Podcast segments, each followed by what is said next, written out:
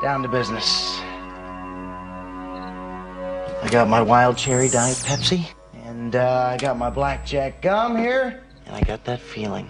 Mm, yeah, that familiar feeling that something rank is going down out there.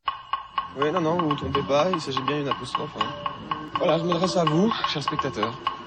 Don't ever feed him after midnight. She's alive! Alive!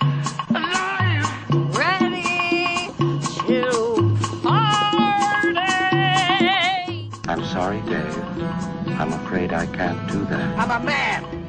Well, nobody's perfect.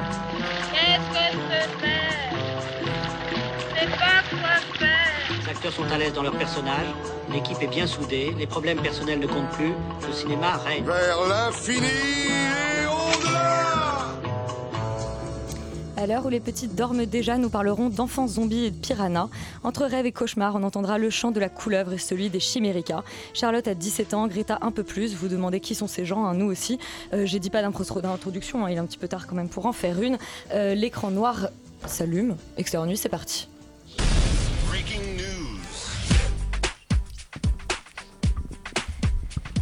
Bon, il est 21h, il est tard Léa, mais ça ne t'empêche pas de nous faire un petit box-office de la semaine. Oui, euh, bonsoir Elisabeth. Un box-office qui n'est pas très surprenant cette semaine puisque c'est bien sûr X-Men Dark Phoenix qui arrive en première position avec 690 000 entrées dès sa première semaine. En deuxième position, on retrouve notre fidèle Aladdin qui continue à faire des entrées. Il en fait même 493 000 cette semaine pour un cumul à 1 626 000. En troisième position, c'est Parasite, la Palme d'Or, Ah. qui entre en première semaine à 377 000 entrées. On lui souhaite euh, une très bonne continuation. On espère le retrouver au box-office de la semaine prochaine. Ah ouais, c'est, c'est un- en tout cas, c'est un très très beau démarrage. hein. Et puis une bonne nouvelle par C'est rapport toujours à... un beau démarrage pour les Palmes d'Or. Euh, on se rappelle, euh, l'an dernier, Ouais. avait fait euh, plus de 250 000 entrées euh, en première semaine aussi, ce qui est un peu surprenant pour, pour euh, le cinéma japonais qui attire d'habitude pas autant de, de monde en première semaine. Là, on a un film sud-coréen, Palme d'Or, qui fait plus de 300 000 entrées. Et dont on a dit beaucoup de bien. Ouais, on vous euh, encourage vraiment à aller le voir. Alors qu'on n'a pas dit beaucoup de bien de X-Men, Dark Phoenix et de, de euh, Aladdin. Aladdin. Morgane, toi tu as le 14h de Paris, les films qui sont sortis aujourd'hui. Oui, tout à fait. Bah, et c'est comme euh, le box-office, hein, c'est pas très étonnant. C'est un mm, 14 heures de Paris assez banal, c'est-à-dire qu'on a Men in Black à 1400 1406 entrées aux 14 heures de Paris, euh, suivi de Greta avec 802 entrées et de Roxane avec 666 entrées, le chiffre du diable. hein. Euh, voilà, donc c'est un, un 14 heures de Paris qui paraît logique. Est-ce qu'on a un petit perdant de la semaine Euh, le perdant de la semaine avec une place, sillage. Sillage. Ouais. D'accord, il a pas- Bonsoir sillage. Je, je voulais faire une Laurent, Bon genre, il a pas emmené beaucoup de gens dans son sillage. mais peut-être que d'autres gens le suivront. Euh, le- on, va, on va tout de suite parler d'un film qui, qui est un peu particulier parce qu'il n'est pas sorti dans toutes les salles de Paris. Et oui, c'est euh, Le chant de la couleuvre d'Emmanuel euh, Raquin Lorenzi. On écoute la bande-annonce. Trecea imediat zvonurile despre târgul de toamnă. Fantasmele, vederea sistemului și revenirea tuturor superstițiilor. Cum vom conduce ancheta. Donc, bonsoir Emmanuel, merci d'être avec nous euh, sur Radio Campus Paris. Bonsoir, merci de m'avoir invité. Vous êtes le bienvenu. Euh, déjà, je vais peut-être vous demander où le film est, est visible pour que nos auditeurs puissent euh, se rendre en salle. Alors, il est visible au Saint-André-des-Arts jusqu'au 17 juin, tous les jours à 13h. C'est un horaire fabuleux. C'est la pause déjeuner. voilà. Et, et il y aura ensuite deux séances, l'une le mardi 25 juin et l'autre le mardi 2 juillet. Et le chant de la couleuvre s'inscrit donc dans un, dans un, un Tout à programme plus global. Bah, je vais peut-être vous laisser euh, expliquer. Tout à fait, c'est ce que j'appelle une composition de médias. Alors c'est tout part du souvenir d'une serpente que j'avais vue dans un village en Transylvanie, présentée dans une baraque de foire, une femme à corps de serpent. Et ce souvenir m'a poursuivi, la rêverie autour du point bleu au flanc de la serpente, où c'est plus tout à fait de la chair, pas tout à fait de l'écaille.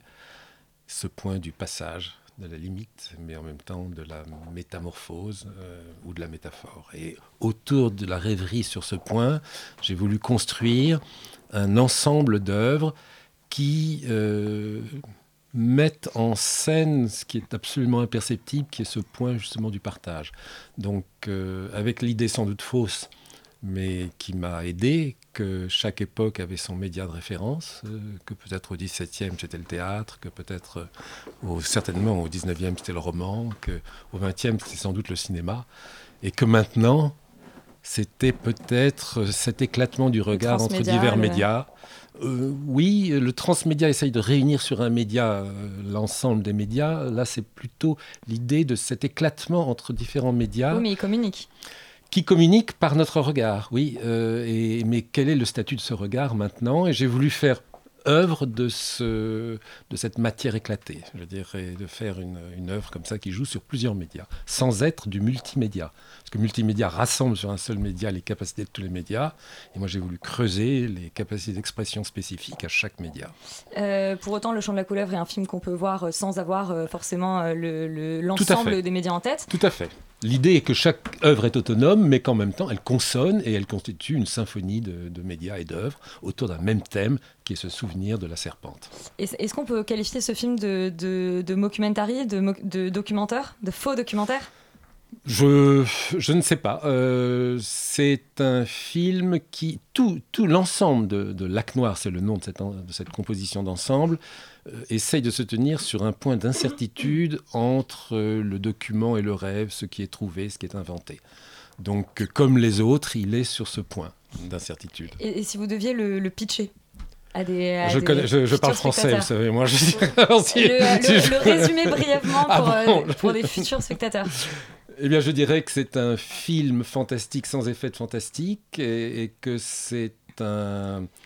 Euh, que... Même l'histoire, hein, le, le début de l'histoire. euh, Oui, et alors qu'il a, il a une caractéristique tout de même, hein, formelle, qu'il faut, qu'il faut souligner dès le départ. C'est là que je voulais en venir, ouais.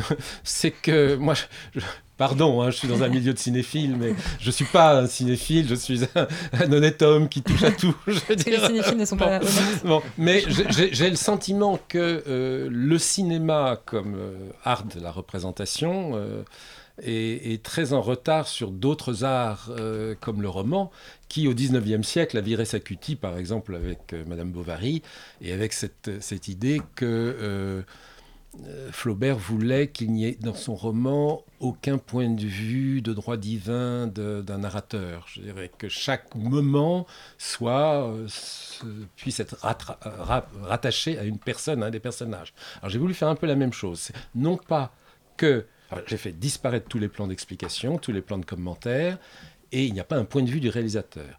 Il n'y a, ce ne sont pas seulement des regards subjectifs, ce sont deux protagonistes qui tournent et chacun des plans est un plan tourné par un des Oui, protagonistes. c'est- en fait, c'est un film de ce qu'on appelle de fun footage, c'est-à-dire on, on a retrouvé des plans. C'est le départ du film. On a retrouvé des plans qui sont, disons, il y a, il y a des plans qui sont signés par un personnage, des plans qui sont signés par un autre personnage, et on les fait euh, s'alterner de manière Oui. à ce que ça raconte une histoire ou pas. Enfin, en tout Voilà. cas que. Ah, Ça, ça a été conçu en 92. hein, donc, euh, si vous pensez à d'autres films qui, ont, qui, qui sont venus depuis, comme Blair Witch ou choses comme Ouais. ça, ça, euh, moi, c'était avant. Je veux dire euh, que ça a été. Ah, vous avez inventé le footage.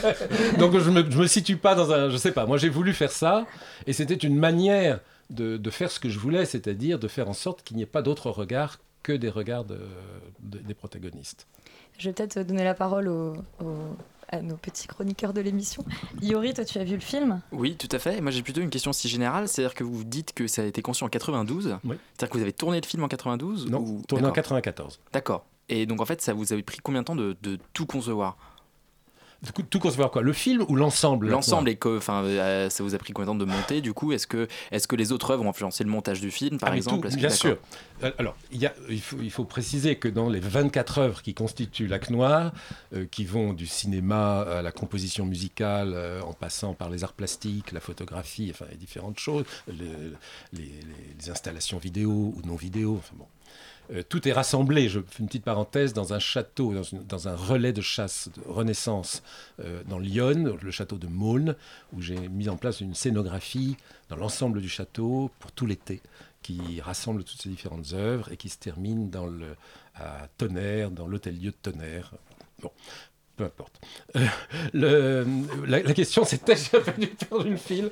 La question c'est combien euh, de temps oui, Combien de temps ça a pris de, de- et, et, euh, de- ça vous a Alors, pris de monter alors. premièrement tout ce projet donc j'imagine Oui. que 25 ans à peu près et euh, si on compte à partir de 92 Alors si je mens un peu, Bah, si ça je fait mens un 27 peu, ans, 92 Ouais. ans. si je mens un peu, euh, je dirais que ma première, mais c'est c'est la vérité, la première fois où je suis allé dans ce village et où j'ai vu cette serpente, c'était en 76. D'accord. Donc c'était il y a 40 ans. Bon.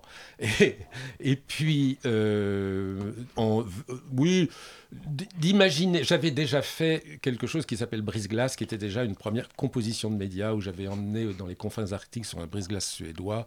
Euh, toute une batterie de, créateurs. Il y avait Jean Rouge, Raoul Ruiz, euh, euh, une photographe, le compositeur Luc Ferrari, qui a eu le prix italien avec la musique qu'il avait faite. Enfin bon, il y a tout ça. Donc j'avais déjà cette idée de travailler sur une composition au sens pictural, composition 1, composition 2, composition de médias, était déjà en moi. Et donc, m'est revenu le souvenir de cette serpente, le souvenir des, deux rouleaux de photos que j'avais fait à l'époque. J'avais montré à Jean Rouche, qui est un, vieux copain, et, qui il m'avait dit, mais c'est curieux, euh, toutes ces photos sont bonnes. As fait deux rouleaux, mais elles sont toutes bonnes, il faut que tu en fasses quelque chose. Ça, ça a été le point de départ de, de ça. Et puis alors, bon, en 90, euh, j'ai eu euh, des gens à qui je travaillais m'ont fait une commande pour faire quelque chose avec la Roumanie. Et donc ça a fait ressurgir le projet. Et là, euh, ça a pris euh, peu de temps, six mois, pour avoir la conception d'ensemble, pour choisir les, autres artistes avec qui j'irais, pour monter le projet, euh, emmener tout ce monde à l'automne en Transylvanie. Et ensuite, le tournage de mon film, c'était plus tard. Et puis, je dirais, la, la production parallèle de ces différentes œuvres a pris du temps parce que justement, je voulais faire des effets d'écho de l'une à l'autre et avoir des points de passage, etc. Romane, une question? Oui, Euh, moi je me demandais, comme justement vous dites euh, que c'est une composition de médias, si euh, avec un film pareil on se sent plus finalement monteur ou réalisateur, sûrement les deux, mais est-ce qu'il y a un moment donné où, où le montage prend le dessus euh, Parce que c'est énormément de, de juxtaposition, de, bah, de rush justement euh, pour créer, euh, j'imagine, euh, des, des- des sensations, des émotions derrière? Ça, c'est l'effet que je veux donner. Mais c'est pas du tout comme ça que j'ai procédé. C'est-à-dire que moi, le film est totalement écrit. Je veux dire, chaque scène. la réponse, été- scénariste. Oui, scénariste et ré- réalisateur, oui. Enfin, pas du... Alors, ah, bien sûr, après le montage, je veux dire, il y a des choses que j'ai éliminées, euh, il y a des choses que j'ai raccourcies, des choses que j'ai rallongées. Le travail sur le son a été un peu long parce qu'il était aussi important que celui sur l'image, parce que l'histoire progresse parce que, parce que les protagonistes voient et parce qu'ils entendent euh, si bien. Et donc, euh, c'est. Voilà. Enfin, je ne vais pas trop m'é- m'étaler sur les différentes réponses parce que je crois qu'on a un temps limité. Oui, finalement, c'est plus un film sur le fait de faire un film, le fait de faire un documentaire, que sur la recherche euh, en elle-même, ou le sujet de ce documentaire-là. Fois, euh, le sujet est abordé. Alors, il y a, y a ce lac, il, y a, il cherche quelque chose, il y a des phrases assez fortes, euh, et, où le réalisateur dit Mais moi, je veux que j'attends le réel, je veux que le réel arrive, et là, le réel n'arrive pas, Hmm. qu'il surgisse. C'est hyper fort, mais en fin de compte, cet objet, on va jamais vraiment le voir jusqu'à cette fin, cette espèce de métamorphose, cette apparition euh, soudaine. Je vais pas spoiler les, les futurs spectateurs du film. Mais du coup, finalement, on se demande à la fin quel était le sujet, quelle était la réflexion dans laquelle vous vouliez nous emmener. Si vous vouliez nous parler de ce territoire-là, ou finalement plus d'une équipe un peu dysfonctionnelle, d'un réalisateur un peu fou, enfin en tout cas un peu particulier. Je pense pas qu'il soit fou, il est comme nous tous, c'est-à-dire il arrive avec cette position très verticale euh, que l'homme a acquis en quelques millénaires et qui l'amène euh, au dogmatisme, à plein de choses, à plein, plein de certitudes. Et euh, peu à peu, il est conduit par cette jeune femme qui elle-même vole, si, enfin prend euh, la caméra. Lui, il fait son enquête, hein, il tourne des plans, il, il interroge des gens, etc. Et puis elle, elle prend la caméra de secours, c'est l'assistante de production, et elle fait, on ne sait pas trop quoi, des plans euh, dans des moments intermédiaires, dans des zones euh, intermédiaires. Équipe B, ouais. pardon? Ce qu'on appelle une équipe B. Oui, mais elle n'est pas autorisée à le faire. Enfin, je veux dire, c'est pas. Ah, les B, en général, ça l'énerve, ça l'énerve, ça énerve beaucoup le réalisateur. Mais bon, et, et peu à peu, elle, elle- elle a une sensibilité qui l'amène à être très proche de ces, justement de ces instants, de ces lieux intermédiaires, et à pouvoir, à un moment, lors d'un bain qu'elle fait dans un lac, être possédée par la serpente du lac. Bon, et mais moi, tout, tout mon effort, et c'est ça l'intérêt pour moi du film, enfin, mon, mon intérêt dans le film, c'était de euh, faire en sorte que euh, euh, tous les plans soient identifiés, que le spectateur sache à tout moment quel est le plan de l'un ou de l'autre. Et d'ailleurs, quand on passe de- du plan de l'un au plan de l'autre, il y a un noir. Donc c'est très rigoureux, c'est très, c'est très difficile peut-être pour le spectateur, c'est très exigeant. Non, non, mais il y a un côté Truffaut, il y a un côté la nuit américaine, même parfois Voilà. on a l'impression de vivre avec cette équipe, d'être Voilà. avec eux dans cette aventure. Et alors, à partir du moment où tous les plans sont signés, par l'un ou par l'autre, enfin, euh, à l'un ou à l'autre, il y a tout d'un coup un plan qui arrive au moment de ce bain, où, pour la première fois, on voit les deux protagonistes dans le même plan, et où elle, elle a coupé sa caméra, et la caméra redémarre, avec un bruit un peu, un peu, un peu fort, et donc c'est un plan qui, lui, n'a pas d'auteur. Je veux dire, c'est le seul du, du film qui n'a pas d'auteur, et donc c'est, enfin pour moi, à l'évidence, l'intrusion de la serpente dans la caméra, et la prise de possession de la caméra par la serpente, qui, pendant ce temps, possède aussi la jeune fille qui se baigne, qui ressort d'ailleurs, si vous voyez au générique, c'est pas la même comédienne. Je veux dire, personne Oui, s'en aperçoit. si, si, bah, moi, j'ai- vu qu'il y avait plusieurs noms. J'ai vu qu'il y avait plusieurs Oui, noms on s'en générique, aperçoit au générique. Je me suis- mais je me suis voilà. posé la question. Voilà. Euh, Morgane? Non, j'ai l'impression que euh, vous abordez un peu le thème de la rumeur euh, dans, dans votre film, Mhm. que euh, le lac incarne et représente, enfin, est cette rumeur et euh, les gens euh, du village euh, où vous placez votre film parlent de ce lac qui, voilà, visiblement, enfin, il y, a- il y a des gens qui sont morts à cause de ce lac, etc. Je voulais savoir ce que représentait exactement la, la rumeur pour vous. La rumeur en soi ou la rumeur dans ce film dans ce film. alors, dans ce film, dans ce film, d'abord, je veux dire que la rumeur est un objet ethnographique extraordinaire. hein. Je veux dire, c'est, c'est un des plus beaux objets ethnographiques qui puisse être.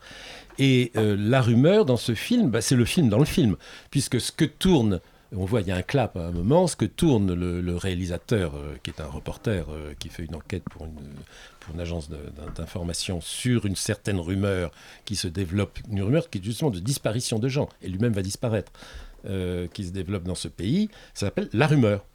Hein, dans le champ de la, couleur, le, la couleuvre, le film qu'il tourne, c'est La Rumeur. Alors, La Rumeur, c'est en effet aussi la serpente. Je veux dire, ça a tous les caractères de la serpente, cette chose métamorphique, ondulante, euh, sans, cesse, sans cesse en changement.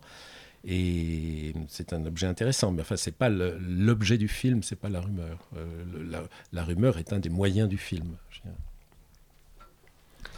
Euh, Il y a un aspect très cinéma-vérité dans votre film où justement vous venez euh, questionner un petit peu euh, le, le pouvoir du cinéma. Est-ce que le cinéma peut retranscrire le réel? Euh, si, si votre démarche c'est Avec justement... un peu d'ironie et d'humour. Oui, hein, mais, euh, mais si du coup euh, vous sacralisez entre guillemets vos, vos personnages, vous, le- vous leur donnez euh, plein pouvoir au niveau justement des points de vue et des rushs qui Mhm. tournent, euh, comment, euh, comment vous vous situez-vous en tant que réalisateur et comment vous abordez la question du point de vue et même la place du spectateur? Vous parliez justement d'une place un peu rude pour lui. Euh, et quelles- quelles Rude parce, que été, rude parce que c'est une, une tentative de narration qui- dont il n'a pas l'habitude. Je veux dire, c'est une narration sans point de vue de réalisateur. Je veux dire, ce que le roman a fait depuis longtemps. hein. Je ne parle pas, même pas du nouveau roman, je parlais de Flaubert, des choses comme ça. Mais euh, c'est vrai que pour un spectateur de cinéma, il attend souvent. euh, Sauf qu'ici, il est un fan de Rob Grillet, mais, mais des, films de bah. Rob Grillet, mais, ou, de, ou de quelques autres. Mais euh, moi, je, vous répondrai tout simplement, euh, Madame Bovary, c'est moi. Je veux dire, euh, j'ai pas besoin d'être le réalisateur. Je, veux dire, je suis chacun de mes personnages et, et, et je suis l'entrelacement de, de, de- de ces regards. Donc, euh, je m'y retrouve parfaitement dans tout ça. Je- Bah, et j'espère que le, le spectateur s'y retrouvera. Charlie, une dernière question Euh, Ou remarque Ouais, moi j'ai pas vraiment de questions, c'est juste pour dire que j'ai regardé ce film hier soir dans mon lit à 1h du matin. J'étais vraiment sur le point d'aller me coucher et, tout machin. Et en fait, j'ai trouvé ça captivant, euh, magnifique, super beau. Euh, j'ai été porté par le film de bout en bout. Euh, ça m'a fait beaucoup penser à, euh, au- à l'univers des montagnes, genre de Haute-Savoie ou d'Italie, où, j'ai passé mon enfance. Euh, Il y avait des trucs genre que je trouvais incroyables. Il faut se penser à Miyazaki, genre mon voisin Totoro, enfin des trucs ultra régressifs. Il y a vraiment un regard que je trouve dans le film qui est super intéressant. Ces deux personnages qui s'expriment aussi par leur façon de, de filmer. Euh, j'ai trouvé ça vraiment, euh, vraiment captivant euh, du, du début à la fin. Voilà, je trouve ça bien. Bah écoutez, je, ça. je vous remercie beaucoup. J'attendais le mais à la fin, mais il n'est pas venu. Simplement, alors je peux vous demander une chose, s'il vous plaît. Allez le voir au Saint-André-des-Arts parce que c'est en 5.1 qu'il a été conçu ce film et vous l'avez entendu en- dans une réduction stéréo. Et c'est c'est pas vraiment mon intention. quoi. Je veux dire, Donc euh, 13h au Saint-André-des-Arts. 13h au Tous les Saint-André jours, des même le Arts. week-end Même le week-end, à 13h jusqu'à mardi. Voilà. Euh, Donc vous savez quoi faire de votre pause déjeuner. Ah bah. Je vous Oui, attends parce que et, le je le film, présente, euh, et je le présente chaque jour. Oui, le, le- le film est très court. Ouais. Le, film, dure une heure. ouais. 1h06. 1h06, donc c'est vraiment le temps de la pause déjeuner, donc vous savez quoi faire. Mmh. Euh, merci euh, Emmanuel Raquin, Ra- Raquin-Lorenzi, je vais, en plus j'écorche le nom, c'est très bien, euh, d'être venu nous présenter le chant de la couleuvre. Mais c'est un grand bonheur parce que je vous écoute depuis deux ans, c'est ça, à peu près. Et j'aime beaucoup, beaucoup votre émission. Ça, Elle est toujours très drôle. Parfois, il y a des crises de fou rire qui Oui. sont très sympathiques quand c'est pas trop potache, mais enfin, parfois même. Ouais, on, on fait de notre mieux pour qu'il n'y en ait pas trop, Voilà. mais malheureusement. Alors, vous ne le verrez pas à euh, à l'écran, mais ça, c'est le bouquin qui va avec parce qu'il y a un gros livre qui vient de sortir aussi qui s'appelle Le Pays, Le du, Pays lac, du Lac, ouais. aux éditions locaux et euh, qui est euh, une enquête ethnographique 500 pages dans ce, dans ce pays avec de très belles photos. Euh, où là aussi le réel et l'imaginaire sont indiscernables. Vous pouvez retrouver toutes ces informations sur notre page Facebook de Extérieur Nuit, qui sera aussi relayée sur la page Facebook de Radio Campus Paris. Voilà, et on va partir euh, dans un autre univers euh, imaginaire, c'est celui de Bertrand Bonello avec Zombie Child qui était à Cannes. On écoute la bande-annonce. Si vous êtes ici, c'est que l'un de vos parents est titulaire de la Légion d'honneur. Ne l'oubliez pas. J'ai rencontré une fille qui vient d'arriver. Elle s'appelle Mélissa. Elle est un peu spéciale, mais on aime les mêmes films d'horreur, les mêmes livres. J'aimerais bien qu'on la recrute dans la sororité. Les gens qui aiment bien les films d'horreur et qu'on recrute dans les sororités, c'est un peu comme la sororité d'Extérieur Nuit euh, avec les, les mauvais goûts. Euh, c'est un film que vous avez vu à Cannes, euh, Zombie Child. Roman, est-ce que tu veux ne- nous le pitcher? Avec plaisir. Alors, difficile en plus, mais je vais Avec essayer plaisir quand même. Avec plaisir quand même. Donc, en gros, il y a deux intrigues qui se rejoignent. On a d'un côté Haïti en 1962 avec un personnage qui s'appelle Clarius Narcisse, qui est en fait un homme ramené des morts qui va être, qui devient en fait esclave, qui contre son gré euh, va devoir euh, gérer la plantation de canne à sucre. Et dans une deuxième intrigue, ce qui se déroule en fait euh, 55 ans plus tard, on se retrouve dans le de nos jours, de nos, euh, quasiment de nos jours, un peu ouais, avant, voilà. ouais. Donc c'était, je crois, deux ans avant, donc 2017. Euh, et euh, donc qui se déroule dans le pensionnat de la Légion d'honneur euh, pour filles, où étudie Mélissa. Et en fait, c'est le point commun des deux intrigues, puisqu'elle se trouve être la petite fille de Clarius Narcisse, l'homme donc revenu des morts. C'est le huitième film de Bertrand Bonello. Moi, c'était un de mes coups de cœur de la quinzaine des réalisateurs à Cannes. Déjà parce que c'est un film que je trouve très poétique et politique à la fois et qui détourne toutes les attentes du spectateur. C'est-à-dire que là où avec le titre on peut s'attendre à un film de zombies euh, fait, refait, vu et revu, euh, Bertrand Bonello préfère justement euh, revenir aux origines de ce que c'est que le zombie et donc de privilégier une figure plus politique que horrifique. euh, en Il expliquant- partout en interview d'ailleurs. oui. C'est pas pour rien. Oui, oui, oui, totalement. Et justement, il, il- il explique en fait l'horreur surgit de, de, de, de ses origines, puisqu'on comprend que c'est un- une figure qui euh, provient de, de l'esclavagisme. Euh, J'adore aussi la façon dont Bonello arrive à, à- à mêler le- l'aspect très documentaire et à quelque chose qui est qui est purement fictionnel, euh, parce qu'on va retrouver justement, on citait euh, Jean Rouge tout à l'heure, des, influences qui, qui vont de Jean Rouge à De Palma, donc des trucs totalement différents, euh, et qui se marient super bien. Et euh, pour moi, le point culminant du film, c'est la façon dont Bonello représente la jeunesse, euh, que j'ai trouvé vraiment d'une justesse assez, euh, assez rare, parce que c'est des jeunes filles qui se retrouvent dans un, dans un lycée élitiste avec des règles totalement absurdes, et qui du coup ont un vocabulaire à la fois très littéraire, et en même temps, ça les empêche pas de chanter Damso tous ensemble, enfin tout ensemble du coup, puisqu'il ne s'agit que de filles, et c'est assez sublime. Et sans parler de la direction photo, juste réalisée par Yves Cap, qui est un des chefs-op de Holly Motors. Donc, euh, cœur, Oui, c'est euh, trop bien. Voilà. cœur, d'accord, très bien. Sophie? Ah bah moi, je ne peux qu'abonder dans le sens de Roman. Je trouve que c'est vraiment un film absolument superbe et, euh, et qui vieillit très bien dans ma tête. Euh, trois semaines après Voilà, euh, c'est pour moi c'est vraiment le film le plus abouti de Bonello en fait. Enfin, j'ai toujours, Ah ouais. j'ai toujours eu des, des, des petites pro- des petits problèmes avec Bonello. Je trouvais toujours trouvé que ses fins étaient un peu, voilà, on sentait qu'il savait pas trop comment finir ses films et que là, je trouve qu'il a vraiment réussi en fait à ramasser son film dans la dans la dans les dans le dernier quart d'heure, à proposer une nouvelle vision. Il y a vraiment quelque chose de tout à fait hypnotique, de de même même vénéneux en fait et il arrive comme ça à lier tous les plans, à lier le passé, le présent avec quelque chose qui, qui se rejoint en fait et qui, et qui peu à peu recouvre tout le film. Enfin vraiment pour moi quelque chose de l'ordre du, du venin en fait. Il y a vraiment quelque chose de très particulier et de très politique aussi et ce, et venin pour moi va dans le sens du politique, mais je pense qu'on peut pas du tout spoiler pour, euh, enfin, ce qu'est ce qu'est cette chose politique euh, pour le spectateur. Mais, mais vraiment, il y a quelque chose d'assez fascinant, de captivant. Il faut savoir qu'on a vu ce film quand même. C'était la quinzaine était déjà bien entamée. C'était la projection de 8 heures. On n'a pas du tout décroché à un seul moment. Et ça, je pense que c'est quand même quelque chose qu'il faut vraiment euh, dire pour dire à quel point ce film est vraiment extrêmement bien écrit, tourné, mis en scène. La, direction d'acteur est absolument stupéfiante. Le choix des comédiennes est parfait. Enfin, il y a vraiment, enfin, pour moi, c'est un film assez extraordinaire. Félix, tu es aussi euh, dithyrambique? Euh, non, euh, moi Ah. j'avoue qu'il il vieillit un peu moins bien dans ma tête. Euh, et en fait, justement, moi j'ai un problème au niveau de la fin. Moi je la trouve toujours pas aboutie. Je trouve que formellement, effectivement, c'est génial. C'est-à-dire que on, je trouve que d'ailleurs pendant tout le film, il y a un peu des pas des longueurs formelles, mais je trouve que des fois, il se contente de filmer les situations pour arriver justement à un moment où il va pouvoir s'amuser avec le montage, il va pouvoir vraiment s'exprimer et, euh, et euh, en fait, à- enfin arriver à l'aboutissement total de ce qu'il veut raconter euh, à ce niveau-là, au niveau de la trance, etc. Et même du coup au niveau euh, très culturel euh, de d'Haïti et, voilà en fait toutes les thématiques qu'il traite.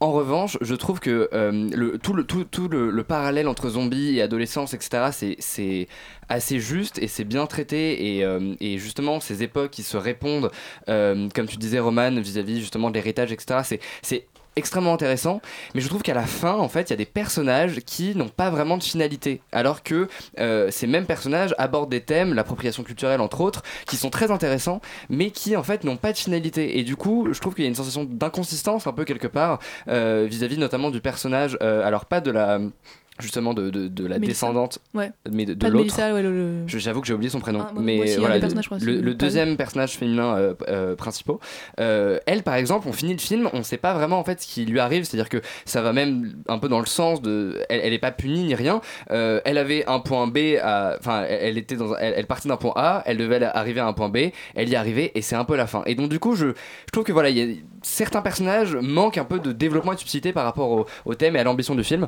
mais sinon ça reste hyper intéressant et de toute façon cette semaine euh, voilà vous verrez pas mieux donc euh, allez-y Super, donc vous pouvez tout de suite arrêter d'écouter Extérieur Nuit. Merci Félix. Léa? Bah, moi, je suis beaucoup plus réservée euh, que tout ce qui vient d'être dit. On l'a fait par formellement, ordre c'est en fait. For- formellement, euh, formellement, c'est c'est très très beau. Euh, Bonello est, est vraiment un, un très grand metteur en scène, mais je suis pas du tout d'accord. C'est pas son film le plus abouti. Loin de là, il y a un gros problème d'écriture euh, parce que c'est un film qui raconte deux histoires absolument passionnantes et malheureusement, en voulant raconter ces deux histoires à la fois passionnantes entremêlées, il les entremêle mal et il n'utilise pas certaines des histoires et certains contextes jusqu'au bout. Euh, le, contexte et ce décor incroyable de la maison d'éducation de la Légion d'honneur qui se trouve à Saint-Denis, c'est un, endroit euh, fabuleux, c'est un endroit où il y a que des jeunes femmes. On imagine 300 jeunes femmes ensemble euh, qui, sont, qui, vivent vraiment comme au couvent, quoi, qui sortent pas, qui sont obligées de, cohabiter. donc il y a- une sorte de, montée en, pression c'est chez ces jeunes femmes. Moi j'ai eu la chance d'y étudier en partie et du coup c'est vrai que je me disais il est où le pétage de câble? Quand est-ce qu'il arrive? Parce que ça aurait été propice au sujet, ça l'aurait emmené ailleurs.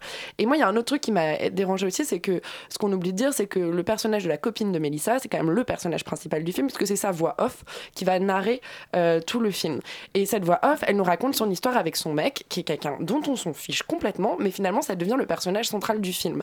Et ce mec-là, ses apparitions dans la forêt, tous ces plans-là, finalement, ne nous racontent pas grand-chose sur la zombification. Ils sont prétexte à nous raconter une histoire de sorcière, à nous raconter une histoire d'invocation des morts. Et c'est dommage parce que ça arrive un peu comme un cheveu sur la soupe. Pareil, on va nous présenter un, personnage d'une fille plus âgée de, de la Légion d'honneur, qui est l'avant-terminale. Il y a une histoire de fantasme, une histoire de, romance un peu euh, d'homosexualité, d'attirance. Et ça, c'est pas du tout abouti non plus, c'est laissé sur le côté. Et je trouve ça dommage parce qu'il y avait tellement de pistes à suivre, et surtout sur ce sujet-là, sur ce sujet du, du, du zombie, sur ces sujets de terreur nocturne, de cris, de, de passé qui revient les hanter. Il y avait tellement propice pour faire monter la sauce dans, dans, dans cette maison d'éducation de la Légion d'honneur. Non, mais pour créer le vrai pétage de câble, pour, pour créer cette hystérie, euh, puisque c'est un film aussi là-dessus, sur, sur cette hystérie de, sorcière.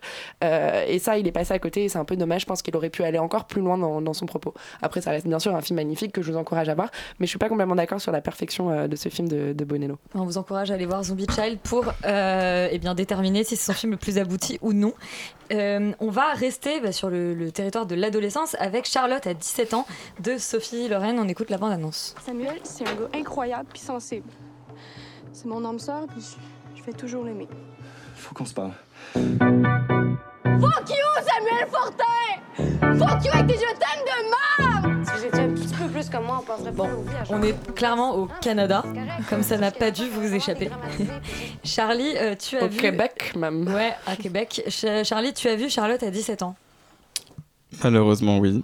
Ah, Euh, c'est un film qui nous parle d'une jeune femme qui, euh, Qui a 17 ans. qui a 17 ans, son premier copain, euh, bon bah ça se passe pas très bien parce qu'elle se rend un peu compte qu'il est gay et donc euh, ça va pas être, ça va pas bien se passer. Et euh, elle du s'en coup, rend pas compte, elle s'en rend pas compte, il la, il la quitte euh, en lui disant ça marche pas au pieu. Oui, c'est ses amis qui lui font coup, comprendre euh, ça, c'est vrai. Et du coup, euh, du coup, elle se dit, euh, Bah, j'ai 17 ans, euh, quoi de quoi de mieux à faire que de décider euh, ce que j'ai envie de faire dans la vie et, et, et trouver ma passion et le sens. Ah bah non, non, non, en fait, il y a des beaux gosses au, au magasin de vente de jouets du coin. Du coup, moi et mes copines, on va toutes, on va toutes aller travailler là-bas pour euh, éventuellement se taper les mecs qui sont là-bas.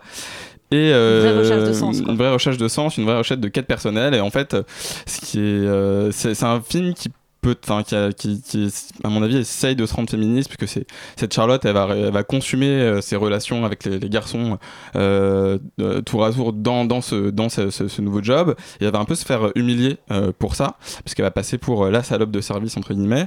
Euh, sauf que, euh, bah, euh, fameux slut shaming. le fameux slut shaming, sauf qu'en fait, euh, c'est pas bien traité. Euh, c'est horrible. Euh, toutes les filles, il n'y a aucune solidarité entre les filles euh, dans ce film. Euh, au contraire, elles vont, elles vont encore plus se faire humilier euh, par, les, par les autres filles. Chacun y va de, de son, de son petit commentaire et se permet des trucs qui sont clairement pas ok.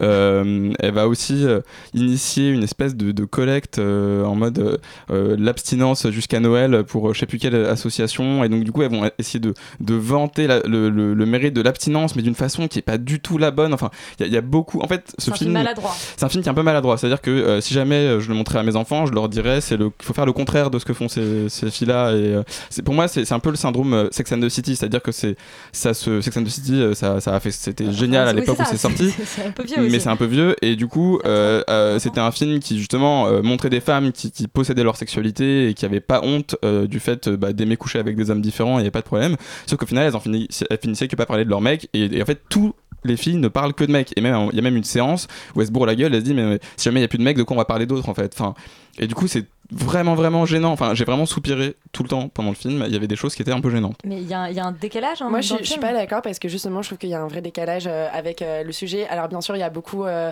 de, de moments euh, très maladroits, il y a beaucoup de maladresse dans ce film et dans la manière dont il veut raconter ça. Mais voilà, c'est l'histoire d'une déception euh, amoureuse et sexuelle euh, pour Charlotte. Et euh, ses copines lui disent Non, mais il, su- il suffit juste que là, t'es tombé sur euh, la mauvaise personne, il faut juste que tu couches avec un mec qui est vraiment hétérosexuel et tu verras que le sexe c'est intéressant et que l'amour existe. Alors, non, mais c'est un peu banal, mais il faut se remettre aussi dans une mentalité euh, de, euh, de jeune fille de 17 ans, euh, d'une de ses copines qui apparemment a beaucoup d'expérience sexuelle, l'autre qui est vierge mais qui veut pas trop l'avouer, qui fait semblant d'avoir déjà eu des histoires. Je trouve que là-dessus, elle est plutôt juste dans ce côté où même parfois entre meilleures copines, on peut se mentir à ces âges-là pour être acceptée. Elle se retrouve dans ce magasin de jouets, Charlotte vit ses aventures sexuelles, mais, mais je trouve que c'est quand même un peu plus subtil que la manière dont tu le décris. Alors bien sûr, la sororité est, est très c'est une vision assez pessimiste de la sororité puisqu'elle elle se fait euh, euh, slut-shamer aussi par deux nanas euh, du magasin de jouets, mais deux nanas qui, elles, en fait, étaient amoureuses de ces deux garçons, qui en veulent plus aux garçons que à la copine, mais comme ça arrive souvent euh, dans ce genre de cas, en veulent à la fille plutôt qu'au mec dont elles sont amoureuses. Au départ. La séquence dont on parle, euh, où elles vont boire des coups en disant bah maintenant on parle plus de mec, elle n'est pas exactement initiée comme ça. Elle est initiée parce que justement Charlotte dit euh, ça suffit euh, maintenant parce qu'elles ont fait vœu d'abstinence. Elle dit bah on va apprendre à parler d'autre chose que de parler tout le temps de cum entre nous. Moi je l'ai plutôt senti comme ça et justement j'ai trouvé. Oui, mais la conclusion, c'est quand même, ah ouais, mais finalement, il n'y a rien d'autre que ça, tu vois. Enfin, c'est terrible. Enfin, mais je comprends. En fait, pour moi, avec ces, personnages, j'ai toujours une tentative de sortir de, de ce truc-là. Et elle essaye de sortir et tout le monde la ramène à ça. Et même finalement, elle finit par céder. C'est-à-dire que moi, le moment où elle se, où elle se rase sous les bras, elle se rase les aisselles, c'était le pire. C'était le pire moment d'échec du film, en fait. Quoi. C'est, je sais pas. elle te, elle- elle te raconte aussi qu'elle a 17 ans et qu'elle est forcément confrontée à, à- à ce monde aussi d'expérience, de, de premier désir, de premier amour. Et, euh, et je pense que le film est, est- est très maladroit, mais est bien plus positif que euh, de la manière dont on peut euh, l'envisager avec ta critique. Je pense qu'en effet, il passe pas le test de Bechdel. Alors, le Ah, test de, de Bechdel, c'est un test qui élabore si un film est féministe ou pas. Il y a trois critères. Le premier, c'est est-ce qu'il y a plus de euh, a un personnage féminin Est-ce qu'il y a deux personnages féminins dans le film? Est-ce qu'il y a une scène où il y a ces deux personnages qui se parlent Et est-ce que euh, ces deux personnages parlent d'autre chose que le gars? Là, c'est un peu compliqué dans ce film-là, mais pour autant, c'est pas non plus un film euh, misogyne. C'est un film qui tente des choses, qui tente de raconter que- quelque chose. Je trouve que tous les acteurs et toutes les comédiennes sont excellents et que euh, la mise en scène, il y a deux trois innovations qui sont assez marrantes. Euh, on retrouve un peu euh, des, des- des- un esprit Frances A par moment et, euh, et le décor est assez sympa. Ouais, non, c'est juste que je- j'ai j'ai vu euh, cette année une série euh, Netflix qui s'appelle euh, Sex Education, où justement tous les personnages ont des, ont des réactions super surprenantes parce qu'on s'y attend pas en fait. On s'attend pas à ce Ouais. que le père euh, qui voit que son fils qui est noir et gay, genre euh, bah, justement le shame pas pour ça et essaie de lui donner des armes, machin. enfin tous ces petits trucs là. Et j'ai l'impression que ce film là c'est l'inverse de ça en fait. C'est toutes les réactions qu'il faudrait pas avoir, et bah, les personnages ils les ont et c'est- je trouve ça, ça. Ça passe encore des années 90, mais en 2019, euh, non quoi. Enfin, On vous mettra cette Charlotte qui a 17 ans Mm. ne vous mettra pas d'accord? Non. Non, non, Charlotte a du fun, mais c'est le titre québécois. Ah oui Euh, pas nous. Ouais, mm. Et ben on va encore rester avec les ados, c'est vraiment une émission à thème en fait, avec euh, Piranha, un film italien de Claudio euh, Giovannessi. Euh, on écoute la bande-annonce. Per rispetto e per l'onore. Frate mio, frate compagni. E quando porto sta pistola, tengo in uomo questo inganno. Se torni in estriano, uno dei boss più forti di Napoli, si faccia mettere a paura una gente. Alors, Sophie, tu es en train de danser. Oui, non, bah oui. bon. C'est Piranha qui te fait cet effet Oui, oui, j'ai été électrifiée par Piranha. D'accord. C'est voilà, euh, non, j'ai beaucoup beaucoup aimé ce film. ouais. Et tu peux nous dire de quoi ça parle avant euh, de- Oui, je vais essayer de vous le résumer. Euh, donc euh, c'est euh, un film qui est adapté du dernier roman de Saviano déjà, donc Roberto fait. Saviano qui avait déjà été à, à- voilà, le- aux commandes de, enfin, qui avait écrit donc Gomorrah. Là, c'est le titre en italien, c'est La Paranza dei Bambini. Je sais pas comment il est traduit en français. Peut-être Piranha d'ailleurs. je crois Piranha, que le titre également Piranha, de- du est- livre, ouais. voilà. Et donc c'est son Je premier crois. roman de fiction, mais qui s'inspire comme toujours de quand même un, un terreau brut assez, assez réaliste.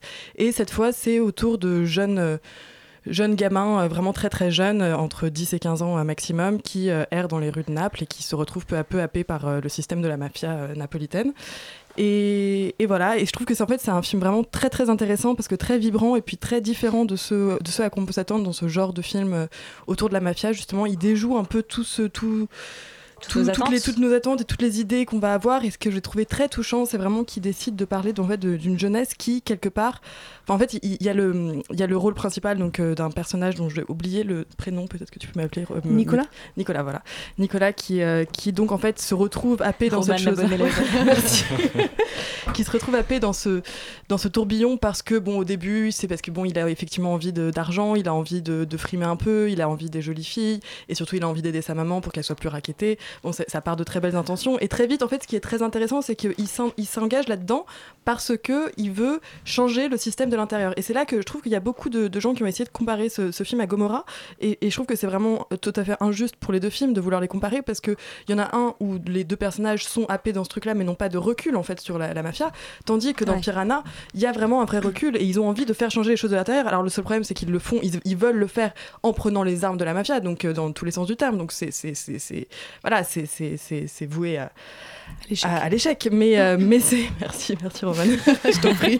L'émission a trop, tu sais. Mais, voilà, c'est. souffleuse, c'est c'est- c'est- c'est- Du coup, c'est assez touchant et je trouve que y a- c'est un très beau portrait aussi, paradoxalement, de la ville de Naples, qui est vraiment une ville en fusion, qui est une ville toujours sur le qui-vive. Et on le voit vraiment bien avec tous ces scooters qui sont constamment à dévaler ces rues minuscules, ces. Euh, Enfin, pavés de, de, de lave, enfin, c'est la lave du Vésuve qui pave Naples, et je trouve qu'il y a vraiment quelque chose. Enfin, on ressent toute cette, tout, tout ce feu, toute cette fureur de vivre, vraiment. Et, et c'est un très beau portrait de jeunesse aussi, c'est vraiment. C'est extrêmement touchant de voir à quel point il essaye de, de mettre en place un groupe de jeunes qui veut vivre comme les, comme les vieux, comme les plus, enfin comme les plus adultes, même les plus adultes de 3-4 ans, et, et de voir ces gamins de 12-13 ans qui prennent comme ça les apparats des, des, des gens plus âgés. Il y a vraiment, c'est à la fois une initiation adolescente et à la fois un film de gangster, et c'est et c'est vraiment un film vraiment très très très intéressant et, et très touchant. Roman? Euh, Je rejoins totalement Sophie, c'est- c'était une énorme, euh, grosse, euh, belle surprise. Euh, Un peu subjectif, voilà. peut-être. Euh, euh, non, mais ce qui, est, ce qui est hyper intéressant dans le film, c'est euh, ce qui montre de. C'est vraiment un portrait de la mafia aujourd'hui. C'est-à-dire qu'il fait. euh, il montre un- une Italie où les dons sont vieux, sont assignés à résidence, et ce qui laisse place à une nouvelle génération euh, pour la mafia et qui va prendre la relève euh, et qui en fait a pas le choix. Euh, C'est-à-dire qu'elle elle doit prendre la relève puisqu'elle elle est, euh, c'est une jeunesse qui a grandi dedans, qui comme Obélix est tombée dedans quand elle était petite et euh, qui du coup a grandi avec ce système euh, criminel, qui l'a intégré et c'est super bien montré notamment avec le petit frère du personnage principal qui, euh, a une fascination euh, pour les armes. Tous les personnages d'ailleurs ont une fascination pour les armes. Euh, c'est vraiment un film hyper intéressant sur la fatalité, sur la notion de cercle vicieux qui sont super bien matérialisés. Euh, notamment par la mise en scène, ce que tu disais Sophie, c'est vraiment, moi je trouve que Naples est hyper bien filmé, c'est vraiment divisé en, quartiers, en secteurs, et on comprend euh, vite comment ça marche, et ça finit par ressembler à une espèce de cage euh, dans la, de laquelle il est hyper difficile de, sortir, en tout cas pour, ces, pour cette jeunesse-là. Et je trouve que la, mise en scène, justement naturaliste, et aide, enfin en tout cas aide énormément le propos, et renforce tout, tout l'aspect authentique et hyper réel de la situation, avec toute cette descente en enfer en fait des, des personnages qui euh, passent de euh, soumis à dominants, et c'est vraiment euh, pour le pire. Donc voilà, allez voir Très Piranha. belle surprise, Ouais. Piranha. Très belle grosse surprise. Très belle, ouais, très belle grosse surprise. Beaucoup, beaucoup d'adjectifs. On va parler de Greta, de Neil, de, de Neil Jordan. Euh, on écoute la bande-annonce.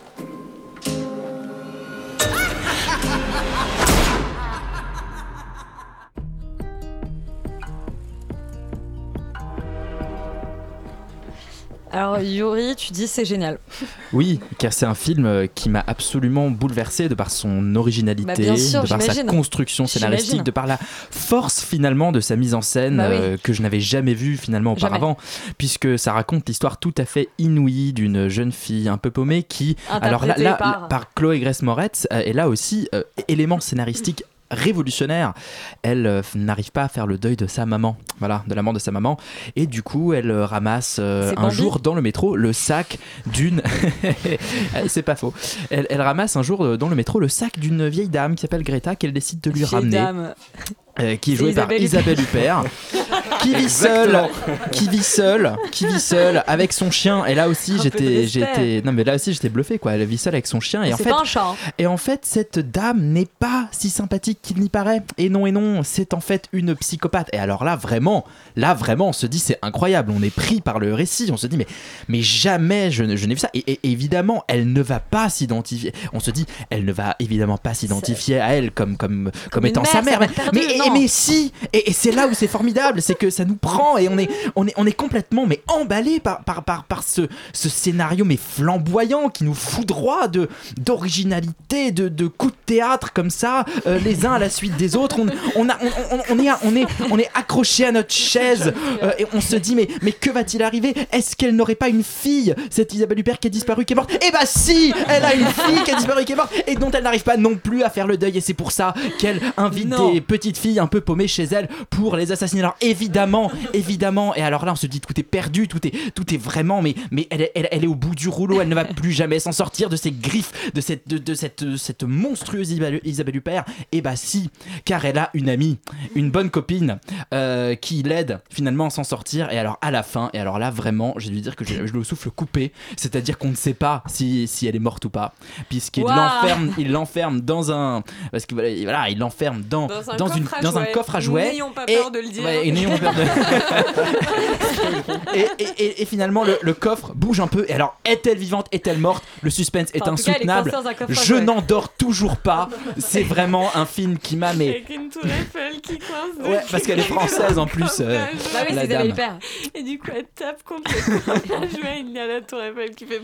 non mais c'est Inception peut aller se coucher quoi en termes de cliffhanger de fin. Non non, c'est vraiment euh, quelque chose à, à voir, vraiment. Morgane, tu partages cet enthousiasme euh, En espérant qu'il y ait un 2, franchement. non, ouais. Le retour. non mais. C'est quoi, c'est 5 voitures explosées sur 5 là aussi non mais, non, mais fait, ouais, c'est pour combler l'ennui. euh, oui. sur 5 C'est ça. Non, mais effectivement, tu, te- tu regardes le film, tu te dis il y a Isabelle Huppert, il y a Chloé Moretz. euh, Mo- Moretz, comment Grace Moretz. Grace Moretz. Macha Ali. Grace Moretz. Alors voilà, elles sont toutes les deux, machin. Et tu te dis, mais elle, vraiment, elle est conne, elle va aller, elle va aller chez Isabelle Huppert, ça va être l'enfer. Qu'est-ce qui se passe C'est l'enfer. Alors, au début du film, en fait, Chloé Mo- Grace Moretz lui suggère d'aller s'acheter un chien. Moi, tu sais pas trop pourquoi. Donc, elles vont toutes les deux à la SPA, elles prennent le chien. Et tu te dis, Hum, le chien, il va mal finir. il va Mais surprise, finir fi- il finit mal. empoisonné. Et qu'est-ce qu'il finit Empoisonné? Enfin, non, mais tout est super attendu. Euh, Tu, sais- tu sais pas du tout pourquoi. Le freeride. Non mais tu sais pas du tout pourquoi euh, Isabelle Huppert s'est euh, mise sur un a voulu a accepté un tel projet Ah parce oui, que oui, c'est- c'est- c'est c'est- c'est très étrange. hein. C'est vraiment Ouais. très très. C'est ça le plus gros mystère finalement, au-delà du film. voilà mais c'est vrai c'est ultra intriguant c'est euh, alors elle joue une Est-ce Isabelle que les Huppert euh, Afro-Américains meurent en premier euh, Bah non, il y, y en a pas non. d'ailleurs. Est-ce qu'il y en a? Ouais. Il y en a Ouais, il y en a un, mais c'est le- c'est le flic. Et je crois qu'ils avaient pas beaucoup d'argent pour les, les comédiens parce qu'il y a un seul gars qui, qui, qui joue le flic et il revient tout le temps. Oui, parce qu'au début, Chloé Grace Moretz, elle dit euh, Bah, il y a quelqu'un qui me, qui me suit partout dans la rue. Et le policier, il dit Bah, elle a le droit, hein, tant que c'est dans l'espace public, elle a le droit. tu te dis Merde, non, mais Ah, c'est va bien la justice aux. États-Unis. C'est bien protégé. Elle dit Oui, on protège son intimité. Mais ça, mais ça, mais- c'est ça, c'est tout le volet critique social du film en fait, euh, dont on n'a pas parlé, mais euh, dont on peut parler pendant très longtemps. Mais donc, on peut peut-être pas s'infliger ça. Bon bah. Greta, un film absolument génial et surprenant de bout en bout qu'on vous invite absolument à aller voir. On va passer maintenant aux séries avec en premier la mini-série Chimérica de enfin créée par Ah non, je dis une bêtise, on va commencer avec Black Mirror, la saison 5 de Black Mirror oui parce que voilà, on se permet comme ça des petits changements. On écoute la bande-annonce de Black Mirror.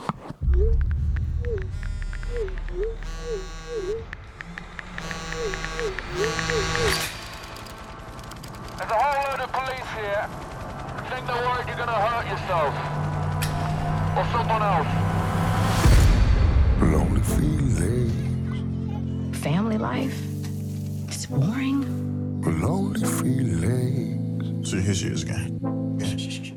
What is it? C'était donc l'abondance de la saison 5 de Black Mirror, euh, série donc, qui a été créée par euh, Charlie Brugger, on, le- on le rappelle à chaque fois, qui était sur la, sur la, la chaîne Channel 4 et puis qui est partie euh, sur Netflix. On, on s'était déjà dit euh, à la précédente saison, la saison 4, euh, que ça avait un peu baissé en gamme. Euh, mais après, on a vu euh, Benedict Slumberbatch et euh, Bandersnatch. euh, Et on, a, regardé- on, a, ouais, et on avait débattu beaucoup de, du, du- du film interactif Bandersnatch, qui était un, un film spécial Black Mirror. Euh, là, c'est de nouveau une, saison euh, classique avec trois épisodes euh, d'anthologie. Donc chaque épisode raconte une histoire euh, différente. Euh, Félix, tu veux. Bah, allez, lance-toi. on t'écoute. D'accord. Vas-y, Euh, c'est pas bien. Voilà, Ah, c'est vraiment vraiment pas bien. Non, on a on atteint un niveau où je me, je me pose vraiment la question de, de la place de Charlie Brokers. Qu'est-ce qui se passe? Est-ce que on- Netflix le fouette toutes les nuits pour qu'il écrive des, des, des scénarios? je ne sais je ne sais pas. Je ne comprends pas trop ce qui se passe. Euh, je suis pas un Il est grand allé fan. Isabelle Huppert. C'est ça exactement. Il y a Isabelle Huppert tous les soirs du coup qui vient. Euh, non, Pour mais- le fouetter. avec son chien. Euh, non mais je suis pas un grand fan de Black Mirror déjà de base. Je trouve qu'il y a certains épisodes qui sont très réussis, mais parce qu'il y a des vrais auteurs derrière, notamment ce- l'épisode réalisé par Joe Wright qui est de la saison 3 je crois, qui est vraiment Mhm. sublime. Euh, mais sinon que globalement, je trouve que c'est euh, une série qui mise tout sur les effets spéciaux parce que ça parle de technologie et qui du coup T'exagères quand même, hein. t'es de mauvaise foi. Le premier épisode, euh, c'était Ouais. pas un effet spécial. Il y hein, y a des épisodes qui sont. Non mais globalement ça, ça mise énormément sur le concept et donc du coup laissez-moi finir s'il vous plaît merci. Je, tu te calmes. je dis à chaque phrase si je suis d'accord ou pas d'accord. Taisez-vous Taisez-vous Huppert. D'accord, c'est ça. Qu'est-ce qui se passe Laissez-moi sortir de sortie mon du coffre. Alors, euh, en fait, non, ça mise énormément sur le concept et du coup, je- la forme est extrêmement délaissée. Globalement, c'est de la caméra épaule et euh, on fait un peu des champs contre champs pour filmer les actions. Euh, et du coup, ça, ça, je trouve que ça se ressent puissance 1000 dans cette saison 5. Euh, surtout qu'en plus, là, normalement, l'intérêt de Black Mirror, c'est quand même justement un concept technologique qui est poussé à la dystopie et on essaie de voir un peu les conséquences que ça va avoir sur le genre humain euh, et sur du coup le- l'environnement social du film. Et là en fait, ils se sont dit, et si on faisait des petits drames sociaux avec de la technologie dedans?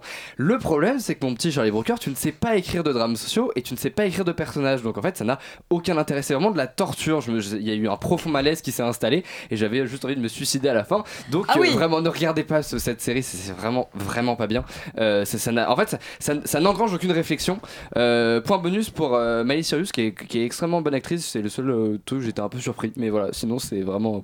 C'est pas surprise. aussi bonne euh, qu'Isabelle Huppert. Je ne pense pas. Léa, ça t'a aussi donné des envies de Écoute, suicide? Moi, j'ai pas vu euh, l'épisode avec euh, Hannah Montana, mais euh, je me suis arrêtée au. Wow. au- Ton héroïne d'enfance, hein. Voilà, je me suis arrêtée aux, aux deux premiers épisodes. Euh, en effet, le premier épisode, euh, je me suis vraiment dit, Wow, mais euh, en fait, euh, qu'est-ce qui se passe?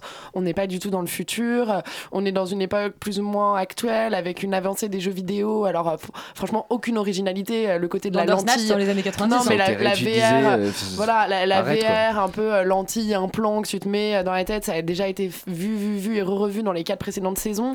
Euh, tout ça pour genre devenir un personnage euh, en VR et puis alors on devine, mais on va venir euh, comme un TGV euh, dans, dans la tête d'Isabelle Huppert euh, le- le- ce qui va se passer. Euh, donc vraiment, je suis sortie du premier épisode en me disant, Oh, mais qu'est-ce que je viens de voir Qu'est-ce qui puis alors la morale est vraiment genre, euh, tu te dis, ok, bon tout ça pour ça, tout ça pour nous dire, oui, bon, au bout de 15 ans de mariage, on peut peut-être un peu fermer les yeux une fois par an.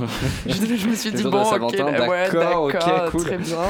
Euh, donc, euh, je je suis vraiment ressortie de, du, du premier épisode en me disant, qu'est-ce que je viens de voir? Bon, J'ai enchaîné. euh, le lendemain, j'ai regardé le deuxième parce que euh, il y a ce comédien. obligée pour la radio voilà. Non, mais parce qu'il y a And- Sinon, Andrew, euh, alors Andrew Scott, que je sais pas Ouais. de bêtises, Ouais, ouais, qui est euh, le Moriarty de Sherlock, euh, série géniale, un comédien absolument extraordinaire. On revient euh, en Angleterre, c'est hyper british, donc le début m'a pas mal emballé, où euh, c'est un chauffeur Uber qui va, qui, qui cherche à se venger de quelque chose, mais on comprend pas très bien quoi. On comprend qu'il a des mauvaises intentions, mais pareil, en fait, finalement, euh, oui, ça pourrait très bien arriver aujourd'hui de, de, de, de, de vouloir parler au, au patron de Twitter, au patron de Facebook, pour se plaindre que un jour j'ai regardé mon téléphone et paf, j'ai tué mon chien. Bon, on est un peu à ce niveau-là. Arrêtons de tuer des chiens Non, tout le mais c'est, j'étais tellement focus sur mon téléphone que j'ai pas regardé avant de traverser et paf le chien. Et si tu veux, comme, euh, comme dénouement d'intrigue. euh, Et pas Isabelle Huppert. Ouais, c'est ça. Paf, Isabelle Huppert. Je me suis dit, bon, ok. Donc euh, voilà, j'attends de voir euh, la poupée vaudou euh, Anna Montana C'est le qui pire, se révolte. c'est le pire. Ouais. Mais euh, je suis vraiment très déçue au niveau de l'écriture et au niveau justement de la projection. Black Mirror avait réussi quelque chose de fantastique, c'était de prévenir un peu l'avenir, puisqu'il y a des choses qui se passent dans les premières saisons qui se sont révélées aujourd'hui actuelles. En Chine, il y a des grilles de notation euh, pour les habitants de la Chine, s'ils ont le droit de prendre le train ou pas selon leurs notes. C'est quand même euh, un truc effroyable, mais que Black Mirror avait un peu prédit. Euh, là, dans- ils font de, de- de la technologie euh, plus ou moins actuelle. Mais non, mais- Ça n'invente rien. Moi, c'est ça qui m'intéresse dans ce que. Enfin, je veux dire, tout ce que vous dites m'intéresse, bien sûr. Mais ce qui m'intéresse, c'est que justement, c'était plein, il y a deux saisons, que finalement, euh, le, quelque part, la, la réalité avait presque rattrapé Black Mirror. Et que donc, on, on s'était posé la question de savoir ce que Black Mirror avait encore à, raconter, la manière dont il fallait que la série se réinvente, etc. Et là, vous êtes en train de me dire qu'en fait, la série, elle a choisi la, pire chose possible, c'est-à-dire elle assume qu'en fait, euh, qu'en fait, c'est devenu une série euh, contemporaine. Avec des, ambiances, des, des, des, scénarios vraiment genre à deux, balles. Enfin, c'est, euh, demain nous appartient euh, VR, quoi. Ah non, mais totalement. Moi, je rejoins ce que, ce que, ce que disait Félix, c'est que vraiment la technologie est devenue un prétexte pour, euh, ou même un contexte en fait, pour raconter des drames sociaux. Et c'est pas du tout euh, ce qu'on attend de papier, Black pourquoi Mirror. pas, hein. Bah, peut-être, mais c'est pas du tout euh, la raison, On en fait tout cas le qu'on veut. concept de Black Ouais, Mirror. mais etc. raconte pas une de histoire. Je regardais mon tel et je me suis payé une caisse parce que je Oui. regardais pas, tu vois. Et en plus de ça, les drames sociaux sont ratés. C'est-à-dire que la narration est vraiment pêche énormément. Il y a énormément de trucs qui sont pas du tout crédibles. Moi, je, encore une fois, l'épisode avec euh, Miley Cyrus qui joue très bien, c'est vraiment le seul point positif de cet épisode. Mais qu'est-ce qu'elle joue bien Hannah Montana Ah, bah, toute mon enfance. Mais. Pardon, Elisabeth s'enflamme. Mais un manque de crédibilité, mais terrible dans cet épisode. Et en- là où en plus la, la narration euh, est vraiment creuse et aurait besoin d'une mise en scène pour la sauver, c'est pas le cas. La mise en scène est totalement plate et c'est ce que dit Félix, c'est des chants contre chants dont on se fout totalement. Donc voilà. On vous invite donc à fout regarder totalement. sur Disney Channel. euh, Bah oui, regardez Hannah Channel Montana, c'est bien mieux. euh, Hannah Montana. Bon, en tout cas, ouais, on est, on n'est pas, on n'a pas raccroché les wagons avec pas encore de train dans la tête d'Isabelle Huppert. On n'a pas raccroché les wagons avec cette cinquième saison euh, de Black Mirror qui ne cesse de s'enfoncer en fait. C'est un peu terrible.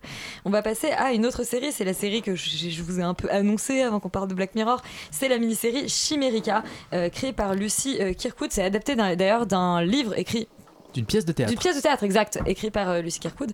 On écoute la bande-annonce. Journalists seek truth, and right now we need them more than ever. In news, you don't have anything except your credibility. You, the famous photograph. No, I took one pretty famous photo. Tiananmen Square in 1989. And now you took that photo, but you never Alors, Morgane, non? Yuri? Si. Morgane, c'est euh, c'est l'histoire, oui, d'un- d'un- d'une photographie, en tout cas d'un photographe qui a immortalisé un moment. Voilà, il a immortalisé un moment à Tiananmen pendant la Révolution. Et euh, c'est euh, son histoire et euh, il va essayer en fait de rechercher l'homme qu'il a pris en photo lors de la Révolution de Tiananmen. Voilà. Euh, je dirais que cette série est une mimole. je le dis. Ah. Voilà.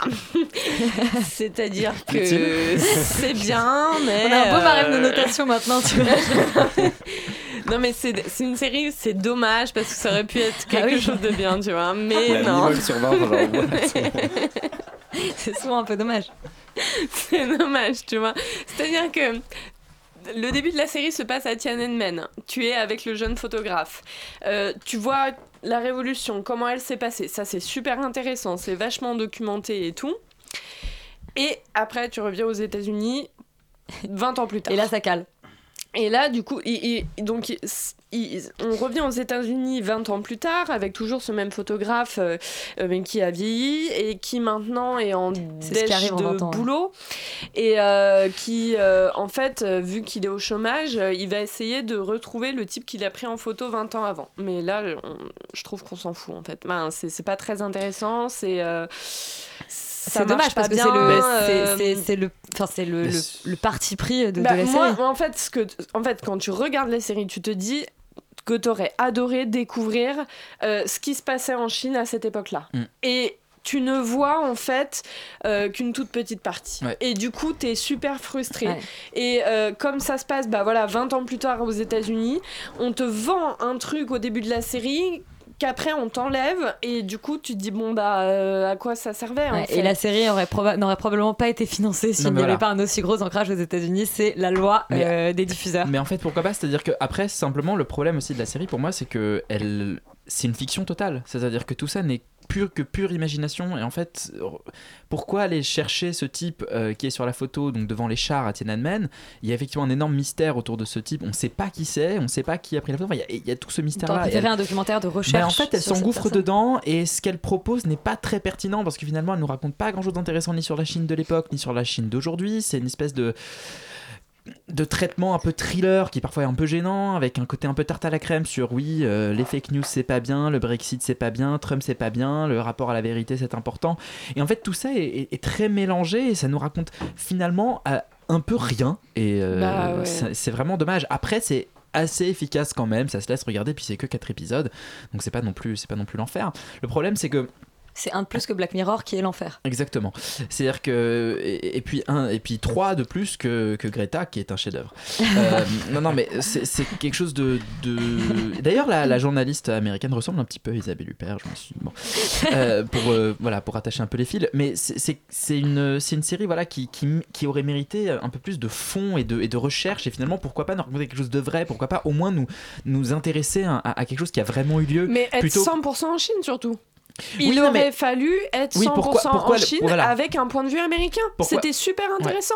L'idée du photographe euh, qui était sur la vrai. place Tiananmen, euh, qui regardait ce qui se passait et qui rapportait tout ce qui se passait En aux plus, on y, croit, États-Unis. vraiment moyen que, que, que le type euh, soit venu aux Éta- aux États-Unis, qui tient une boutique de restaurant chinois. Enfin, tout ça, tout ça. Ah est- le, ah, le type est lui-même aux Ouais, États-Unis. ouais. Ah bah, Et how tu as une espèce convenient. de, tu as une espèce, voilà, tu as une espèce de traque un peu étrange entre la Chine, les, les États-Unis. Enfin, c'est pas, pas très. Mais du coup, du coup en fait, si tu veux, la série ne tient que sur le fait euh, que sur la question où est cet homme? Et c'est pas une question qui est très intéressante en fait. Et c'est une question qui dit rien, ni sur euh, la Chine, ni sur les États-Unis, ni sur rien, ni sur l'époque. Donc c'est ni sur l'époque d'avant, ni sur l'époque de maintenant. Donc c'est c'est Je dommage. que c'était une demi-molle, là j'ai l'impression que c'est la catastrophe totale. Mais non, mais c'est un la truc. débandade. Ça aurait c'est ce que j'allais dire. C'est un truc, ça aurait pu être bien, tu vois. Et, euh, non. Heureusement, nos auditeurs n'ont pas eu le geste. Euh, merci beaucoup d'avoir écouté. Extérieur Nuit, malheureusement vous ne pouviez rien voir. Euh, L'émission est déjà terminée. Vous nous retrouvez la semaine prochaine à 20h. On retourne aux bonnes habitudes. Surtout restez sur Radio Campus Paris. Très bonne soirée.